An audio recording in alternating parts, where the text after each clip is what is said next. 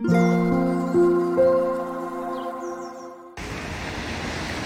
thank you for listening to Lemon and Daisy. 皆さんこんにちはマックです、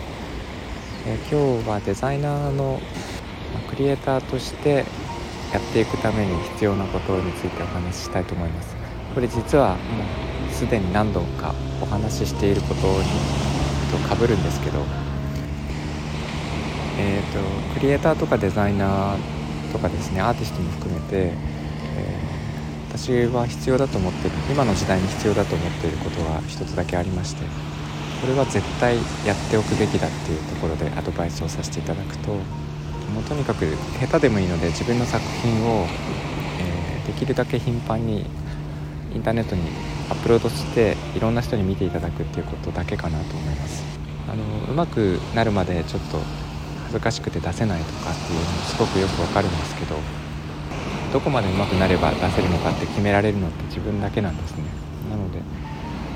もうとにかく何でもいいので出してしまってで、えー人のコメントを聞いたりとかするとすごくよく何て言うか人がその作品をどう見るのかっていうのが分かる。あの大体のケース自分が意図したように見てくれないので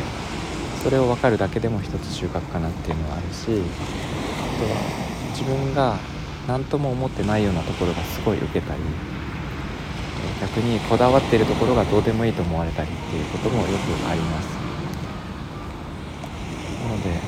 ー、とにかくですね、えー、ブログ昔だったらブログを書いたりしたんですが今は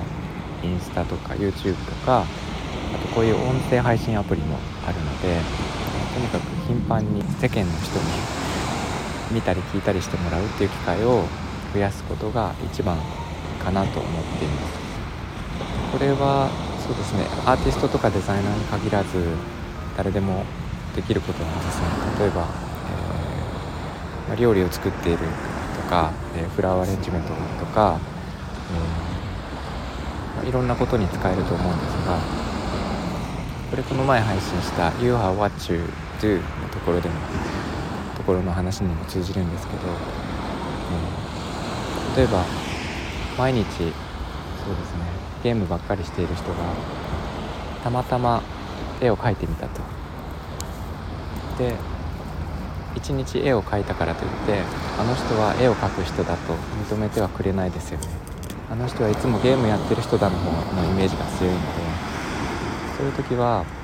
えー、ゲームをしている人ではなくて絵を描く人と認められるためにはどうしたらいいかって考えた場合絵を毎日描き続けて人にそれを教えることだなって私はこういう絵を描く人ですっていうのを伝えることなんじゃないかなと思っています。まずはそこが第一歩として絶対必要なことかなと思っています。なので、えー、まあ、声優とか俳優とか画家とかデザイナーの卵の